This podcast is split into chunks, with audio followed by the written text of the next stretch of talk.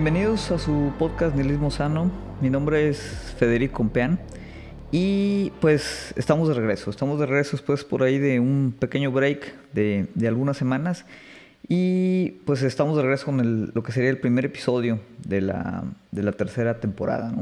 El tema de cómo estructuramos las temporadas, los episodios, digo, es bastante arbitrario. La primera temporada fue relativamente corta, la segunda... Eh, grabamos prácticamente 27 capítulos, vamos a decir prácticamente medio año. Entonces la intención es que pues las temporadas las dividamos eh, otra vez arbitrariamente en eh, pues prácticamente seis meses de lo que es este la eh, pues esta, estas grabaciones.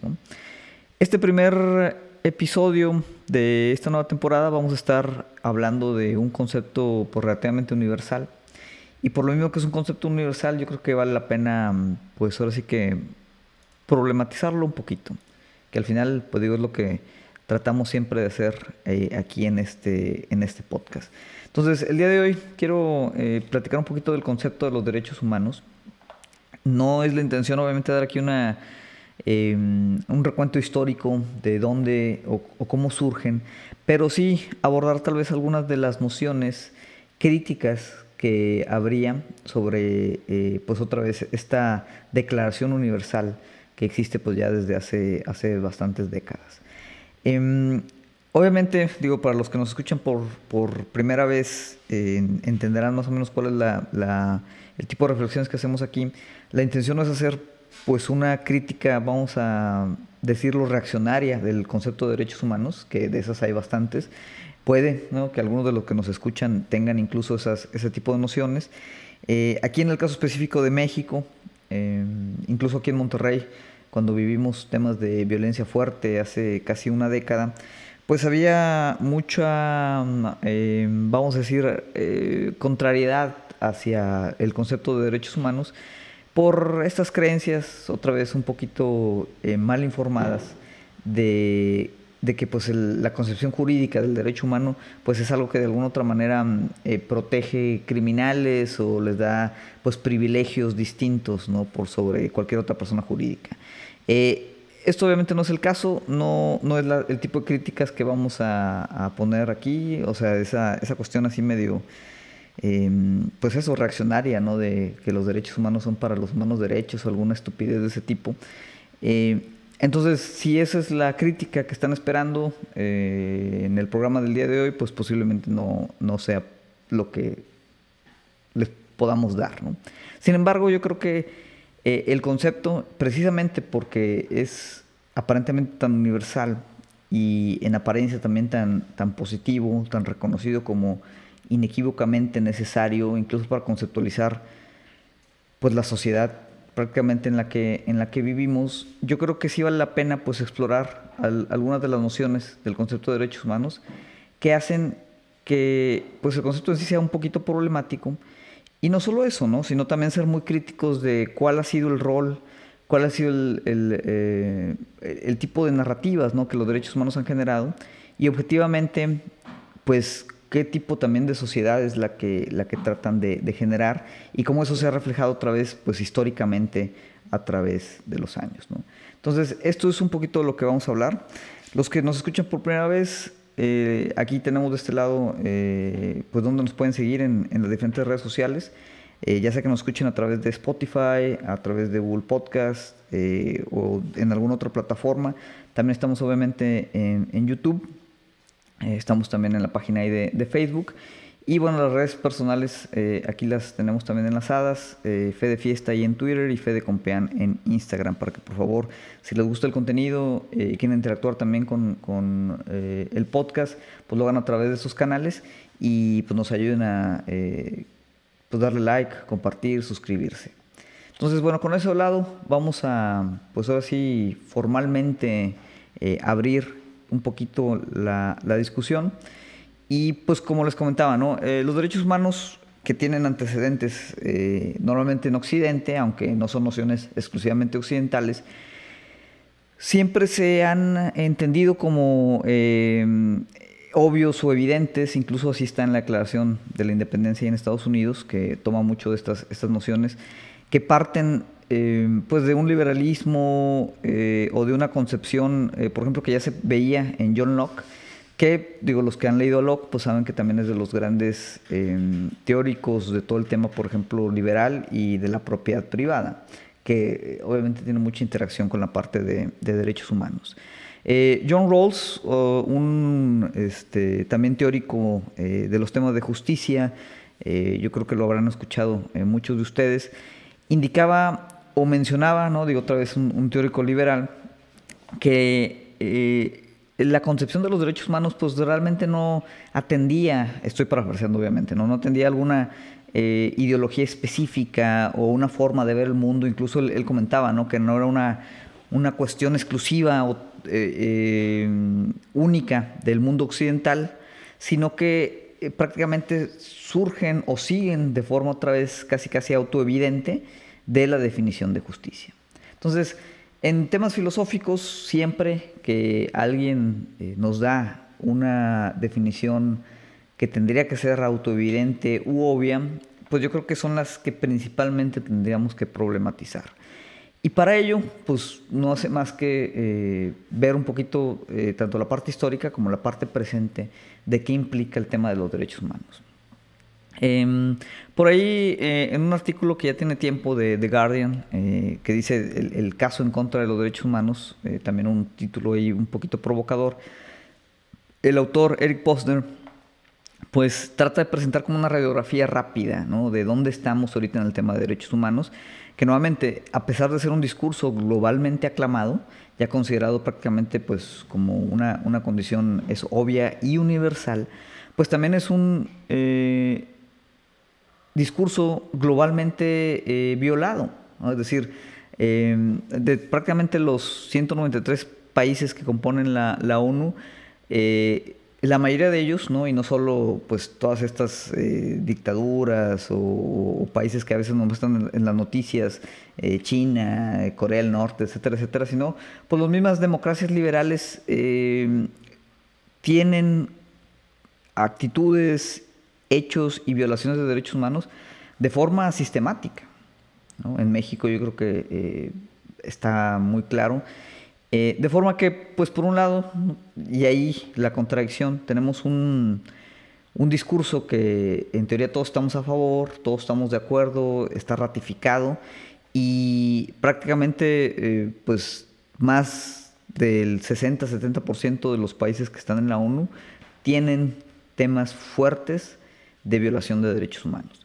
Que ahí, eh, ¿a qué nos referimos? Cuestiones de ejecuciones extrajudiciales, la parte de tortura, eh, persecuciones políticas, como las, las principales, ¿no? Sin embargo, digo, si abrimos otra vez ahí todos los diferentes artículos de la declaración, podemos encontrar ahí una serie de condiciones que posiblemente se estén eh, violando o no se estén resguardando como pues parte de lo que, lo que cada uno de los estados-nación eh, tendría el compromiso de, hacer. Eh, para los que no están tan familiarizados, bueno, la Declaración de los Derechos Humanos, a pesar de que no surge obviamente en el 48 eh, como idea, pero la declaración se oficializa, vamos a decir, en, el, 1948, a pesar de que bueno, ya había antecedentes desde la Ilustración con respecto a, pues estos como derechos naturales. El uso tal cual del término de derechos humanos pues se incrementó a partir de los 40 casi pues 200 veces eh, y se utiliza ahorita mucho más seguido que temas como derechos constitucionales o derechos naturales. Y obviamente, digo, tiene que ver con esa, esa cuestión. Obviamente la parte de derechos constitucionales pues son derechos que nos da el Estado, nos da la Constitución, y los derechos naturales, que es como esta abstracción de los derechos humanos, pues están dados como en automático, simplemente por el hecho de ser humanos. Eh, ese es como eh, uno de los grandes eh, pivotes filosóficos, ontológicos de, la declaración, que obviamente, pues también esto no surge de la nada. Tiene que ver irónicamente, o no irónicamente, ¿no? pero muy relacionado con la misma, por ejemplo, derivaciones cristianas de, la esencia humana, la abstracción del alma, que son esas cosas como que Dios mismo nos da por el solo hecho de ser como objetos de su creación. De hecho, más o menos así está parafraseado en la Declaración de Independencia. Entonces, esa cuestión pues se mm, continúa abstrayendo hasta tener esta concepción pues, de estos como derechos naturales que son inalienables y que todos tenemos por la simple condición de ser humanos, de nacer humanos. Esto obviamente desde ahí es, es una cuestión que ya podemos problematizar y lo vamos a ver eh, más adelante por ahí en cómo Hannah Arendt eh, problematiza un poquito esta, esta noción y, pone ahí en evidencia que tal vez el solo hecho de nacer humano no es suficiente para gozar o ejercer estos, estos derechos. Em, pero bueno, en, temas más concretos, pues es, yo creo que un hecho que la declaración no eh, cambió de forma radical la manera en la que el mundo y, y los estados y las naciones se comportan. Eh, la declaración en su momento, por ejemplo, no, no llevó que Estados Unidos eliminara el, tema de segregación racial, no generó, eh, al menos directamente, que eh, las potencias europeas liberaran sus colonias o, dejaran de otra vez sistemáticamente abusar ¿no? de, de, pues, estos pueblos colonizados. Y pues obviamente desde, desde su declaración pues ya había ciertas contradicciones. Y, aquí es importante yo creo que también ver, bueno, cuáles son los tipos de derecho que los derechos humanos tratan de proteger o tratan de, fomentar. Y aquí, por ejemplo, en ese artículo que comentó Derek Posner, eh, nos pone muy eh, claro una controversia que hubo incluso en, esta, en esta eh, declaración inicial, donde pues los estadounidenses principalmente trataban de considerar derechos humanos como enfocados a, temas de derechos políticos, que al final son derechos individuales. Temas como eh, libertad de expresión, eh, derecho al voto, el tema de practicar pues, la religión que, uno desee. Eh, todos esos pues, eran derechos que de otra manera ya estaban como que embedidos en la constitución de los Estados Unidos. Por otro lado, ¿no? y aquí estamos hablando obviamente del periodo de Guerra Fría, la Unión Soviética trataba de argumentar que los derechos humanos consistían no tanto en derechos políticos, que obviamente pues la gente que vivía en la Unión Soviética no gozaba de muchos de esos derechos políticos, sino que tenían que ver más con derechos sociales o derechos económicos, como derecho al trabajar, derecho a acceso a la salud, derecho a la educación, ¿no? que todavía ahorita, especialmente en Estados Unidos, son temas que se equiparan ¿no? con cuestiones de, socialismo o colectivismo. Em, obviamente en ese conflicto pues era uno o el otro y pues tardó hasta prácticamente los 70 que también se hizo pues el convenio de derechos civiles y políticos y el convenio de derechos económicos, sociales y culturales. Que al final pues es, parte como pues también los derechos humanos van amalgamando o van eh, acumulando eh, pues diferentes, diferentes nociones de derechos. Pero yo creo que una de las principales cuestiones, ¿no? y de ahí el antecedente histórico de los derechos humanos es que siempre tiene que ver principalmente con derechos individuales, que pues de otra manera, ¿no? temas políticos, libertad, etcétera, etcétera, pues están alineados también con la hegemonía actual de las democracias liberales. Es decir, el, la conceptualización de derechos humanos no está exenta, por ejemplo, de ser parte de una cuestión ideológica.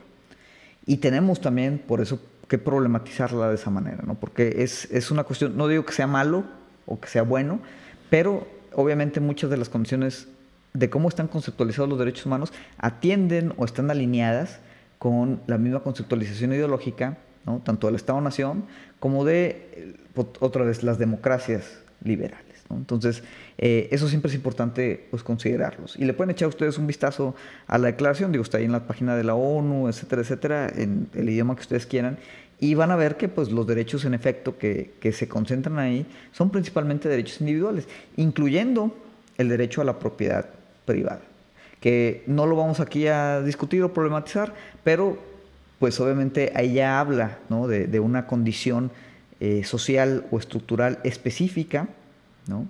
que obviamente se argumenta aquí o se muestra aquí como natural. Y la propiedad privada, por ejemplo, pues es una cuestión que no tiene absolutamente nada de natural y la forma en la que lo, conocemos o la, conceptualizamos ahorita tiene que ver con todo un proceso de naturalización de la propiedad privada que al final fue pues vamos a decir, eh, cooptada o, o sea, cualquier, la, propiedad comunal se transformó en propiedad privada a través del uso de la fuerza. Entonces, eh, son cuestiones que hay que considerar cuando analizamos a profundidad este, este tipo de nociones. Entonces, eh, obviamente aquí hay una problemática también eh, referente a esta naturalización, que es pues como la noción totalizadora de los derechos humanos. Es decir, los derechos humanos surgen de una concepción eh, histórica con abstracciones cristianas, eh, viene obviamente de, una tradición eh, pues de la ilustración, entonces a pesar de que John Rawls dice que no, yo creo que él está equivocado, definitivamente pues es una visión eminentemente de Occidente, como sociedad occidental que, que la conocemos, y es una visión occidental que se trata de colocar como universal, como única, como natural. Lo que da obviamente una especie de eh, como neocolonización ética, por decirlo de, alguna manera, o desarrollarlo de, alguna manera, ¿no? Em, que tiene que ver también con esta noción, em, ya no de que Occidente, por ejemplo, es superior, o sea, ya no tal, cual con el tema eh, racista, claro, de, que eh, por los blancos pensaban que eran superior a, a, otros pueblos y por eso tenían como este derecho a colonizarlos y prácticamente eh, imponerles sus, derechos y tradiciones. Eh, esta idea, pues vamos a decir que pasa de moda eh, y, se transforma ahora como en una, una condición de que, bueno, ahora los occidentales no son superior por cuestión de raza, sino que son superiores por, pues vamos a decir, su capacidad de estructurar sus sociedades con el tema de la legalidad, ¿no? las democracias liberales y los, y los mercados. Entonces, estas condiciones, pues ahora, digamos, hay como una especie de carga ética de llevarlas, por ejemplo, pues a los países menos privilegiados o a las sociedades más atrasadas, ¿no? Eh, comillas, comillas, para obviamente pues eh, llevarlos a esta eh, idea de bien que pues otra vez nuevamente ¿no? es, una, es una implicación, es una imposición ideológica alineado pues con el, proyecto hegemónico eh, cultural, eh, político, social y económico que vivimos en la, en la actualidad. ¿no? Entonces, al final, no deja de ser en ese sentido pues también un, impulso utópico. Otra vez, esto no significa que, ya de entrada los derechos humanos sean negativos, porque yo creo que hay, hay elementos muy, muy valiosos eh, que, que, nos ayudan también a, pues a visualizar sin embargo, pues otra vez, ¿no? Vamos poco a poco desmenuzando, deconstruyendo, ¿no? Histórica. Y nos empezamos a dar cuenta que, que pues tiene su, dosis de, problemáticas y tiene obviamente su dosis de suposiciones de donde parte toda la concepción de, derechos humanos, ¿no? Entonces, eso vamos a decir así como eh, pues una introducción general. Eh, yéndonos a críticas más específicas, y aquí es donde ya tal vez nos vamos a poner un poquito más conceptuales, eh, hablábamos eh, de la crítica de Hannah Arendt, eh, una filósofa judía eh, bastante importante que ha problematizado muchos temas de totalitarismo, obviamente pues contemporánea toda la cuestión de la Segunda Guerra Mundial. Y en la parte de los derechos humanos también yo creo que tenía cosas muy interesantes y muy importantes que decir. La primera, que yo creo que, que debería ya estar clara, es que el tema derecho humano y humano como esa categoría que automáticamente nos debe dar esos derechos, como en esa abstracción divina, de que son derechos naturales y, caen eh, sobre nosotros por algún poder divino o, natural, pues este, esta noción pues es muy ambigua. O sea, eh, parte obviamente de un esencialismo del humano que también eh, podemos y tendríamos que problematizar, pero pues dice, bueno, el ser humano realmente no es garante de que tú puedas ejercer estos derechos. ¿Qué se requiere para que tú realmente puedas ejercer estos derechos? Pertenecer a una comunidad o una institución política. Entonces, no tienes los derechos automáticamente simplemente por nacer, sino que tienes que pertenecer a una comunidad política, a un Estado-nación que pueda garantizar esos derechos. Es como el derecho a tener derechos que obviamente pues ya se vuelve ahí una tautología medio extraña. Entonces, la única forma posible, decía Arendt, de, que un individuo tenga sus derechos protegidos y en ese sentido que los pueda ejercer, depende que haya pues un, orden eh, eh, alrededor del individuo que implica entonces pues una pertenencia a una comunidad política.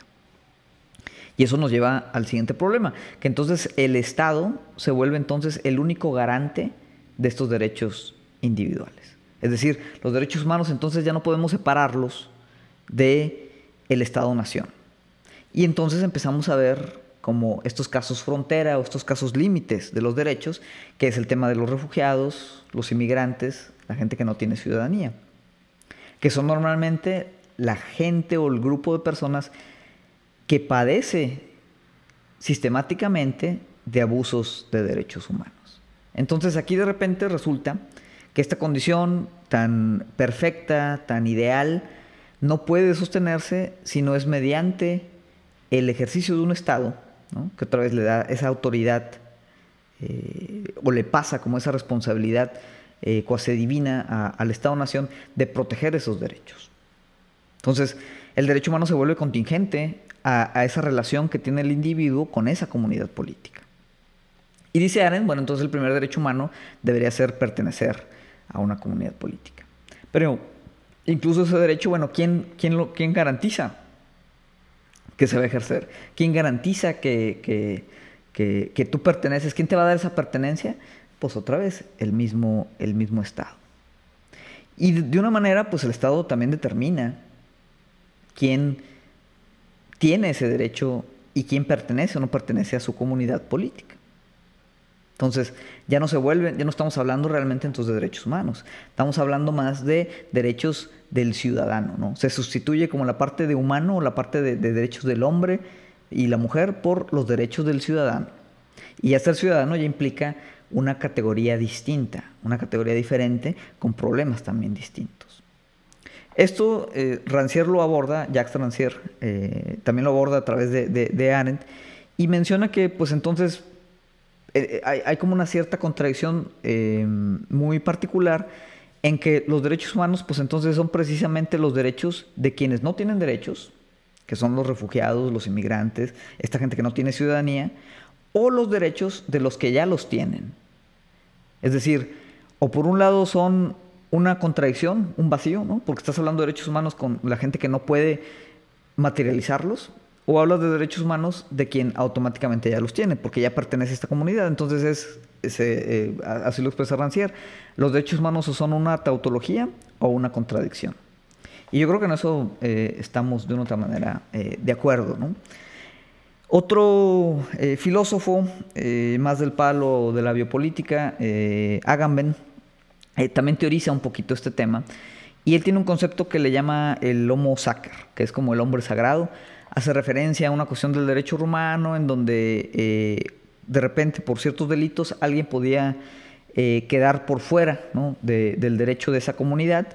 Y en ese sentido, esto obviamente tras cometer un delito, al estar fuera ya de la ley, esa persona, no ser esta, este hombre sagrado, queda expuesto a la muerte. Es decir, cualquier persona podía asesinarlo sin que eso implicara un delito, ¿no? Porque esta, este, esta persona, este hombre, por el delito que cometió, ya estaba por fuera de la ley. Entonces la ley ya no lo protegía. Y en ese sentido estaba expuesto eh, a, lo que eh, cualquiera pudiera hacer eh, con él. Entonces, este concepto ¿no? del homo sacer pues, se puede aplicar a, a, muchas de estas categorías, ¿no? Porque al final, ¿quién determinó que ese homo sacer queda por fuera de la ley? Pues el Estado mismo. ¿Y en qué momento puede el Estado mismo hacer esa determinación de que tú pues ya no seas un ciudadano? Prácticamente en cualquier momento. O sea, no, no, hay forma de protegernos tal vez activamente contra ese tipo de, definiciones, porque otra vez pues, los, nuestros derechos entonces siempre van a ser contingentes del poder que el Estado, como abstracción, ejerza sobre, sobre nosotros.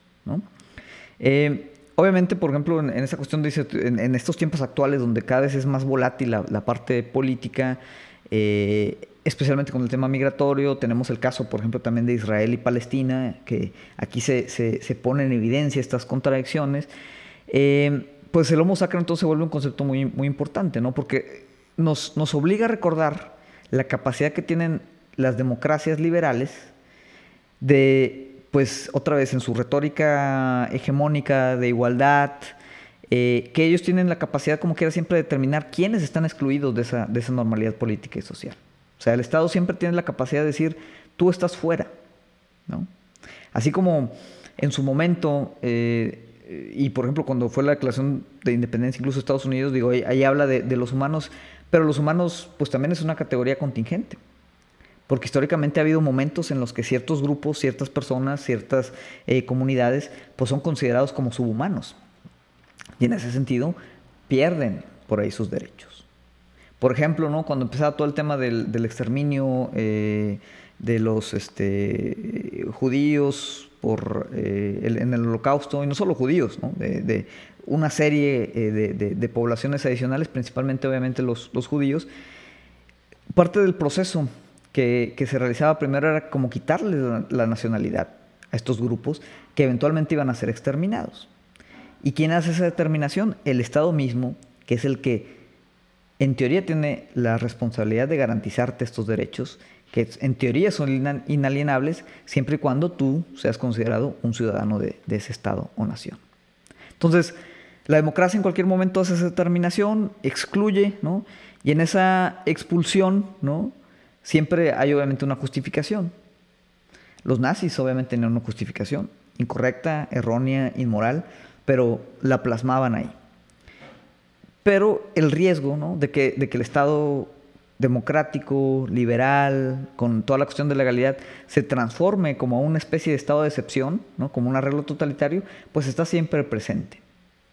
Y esto varios otros teóricos también, no solo Agamben, lo, lo han eh, puesto eh, sobre la mesa.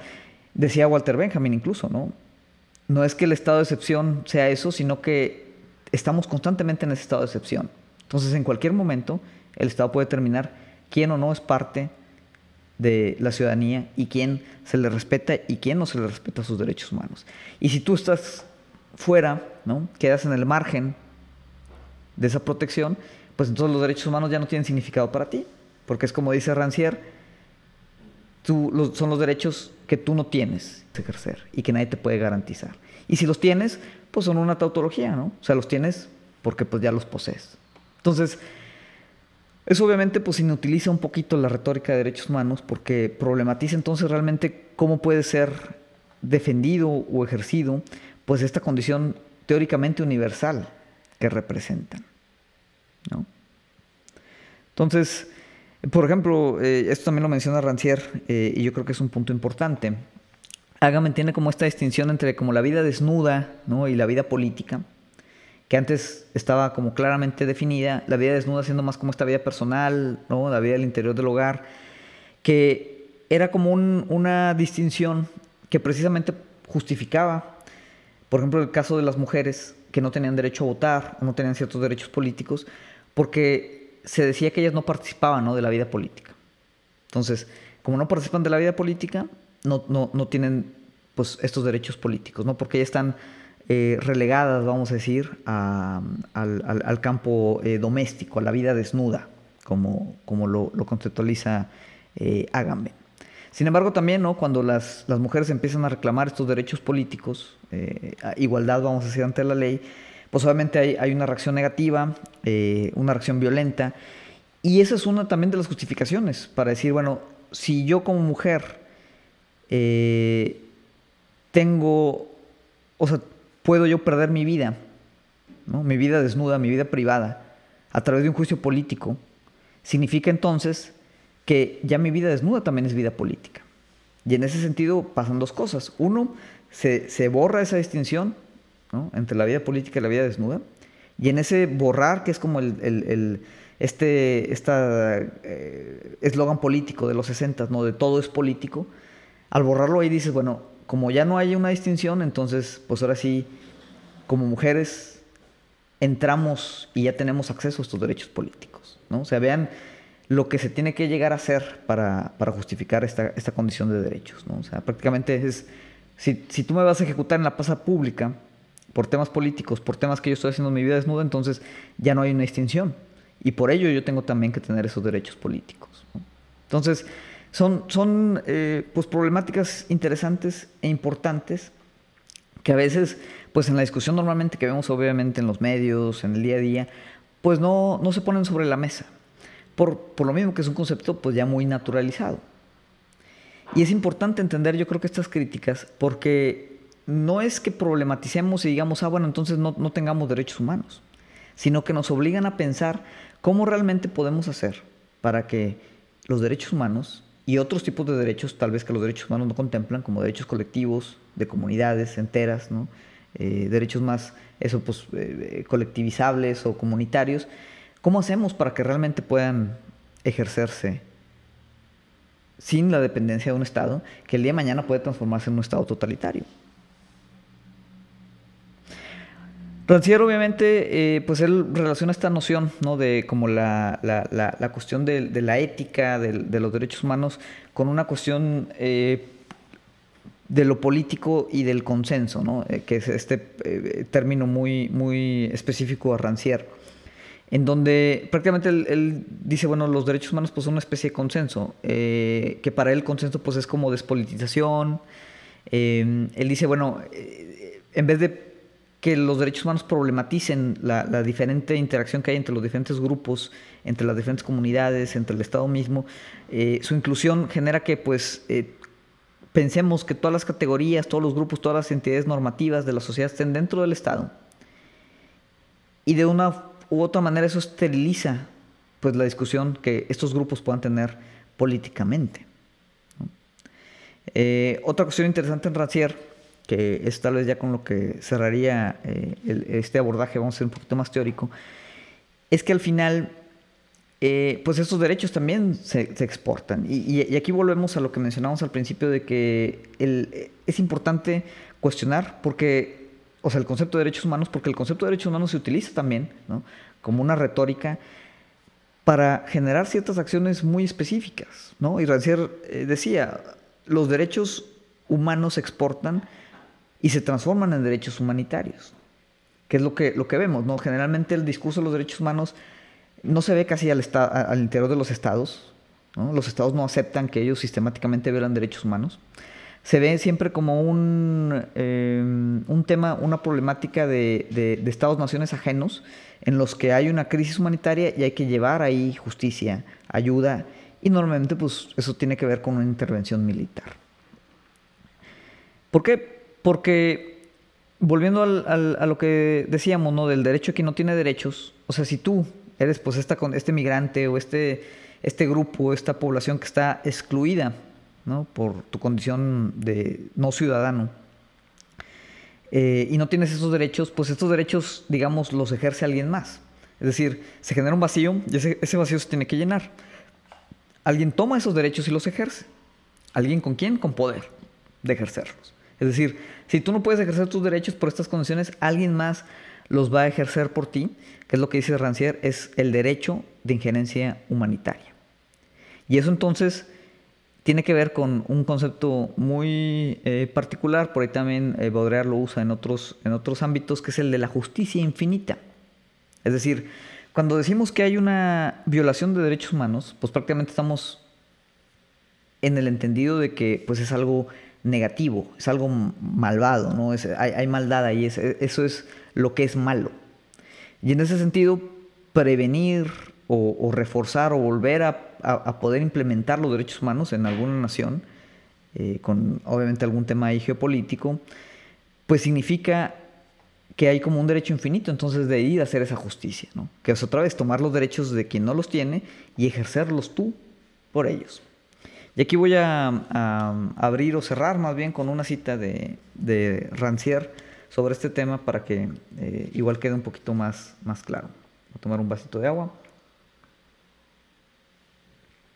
Bien. Em, entonces, bueno, digo, este es de eh, un ensayo eh, de Jacques Rancière que precisamente se llama ¿Quién es el sujeto de los derechos del hombre? Y dice Así, el derecho a la injerencia humanitaria, que es lo que explicábamos, es como devolver a sus remitentes los derechos en desuso que se enviaron a los que no tienen derecho. Este movimiento no es una transacción vacía. Al ser devueltos, los derechos en desuso adquieren un nuevo uso, uno que logra en el escenario mundial lo que el consenso consigue en los escenarios nacionales. La eliminación del límite entre la ley y el hecho, entre la ley y la ilegalidad. Los derechos humanos que son devueltos son los de la víctima absoluta, así llamada porque es la víctima de un mal absoluto.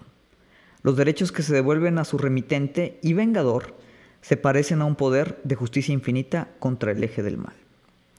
La expresión justicia infinita fue rechazada por el gobierno de los Estados Unidos como un término inapropiado tan solo unos días después de que fuera presentada. A mí, sin embargo, me parece bastante adecuada. La justicia infinita no es solo un tipo de justicia que rechaza los principios del derecho internacional, el cual prohíbe la injerencia en los asuntos domésticos de otro Estado. Es la justicia que borra todas las diferencias que antes definían el campo de la justicia en general, es decir, las diferencias entre la ley y el hecho, entre el castigo legal y las represalias privadas, entre la justicia o la vigilancia policial y las guerras, las cuales se reducen a un duro conflicto ético entre el bien y el mal. El problema de la ética está en nuestra agenda más que nunca, algunos consideran que este fenómeno es un regreso al espíritu creador de la comunidad que sustenta las leyes positivas y la acción política. Yo tengo una opinión muy distinta.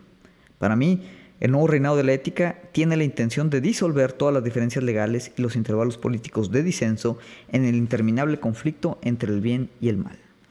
La tendencia ética es en realidad un estado de excepción que al contrario de su estado en la obra de Agamben, no es la realización de una aparente esencia de lo político, sino el resultado de la supresión de lo político en la pareja de lo político conceptual y la policía humanitaria.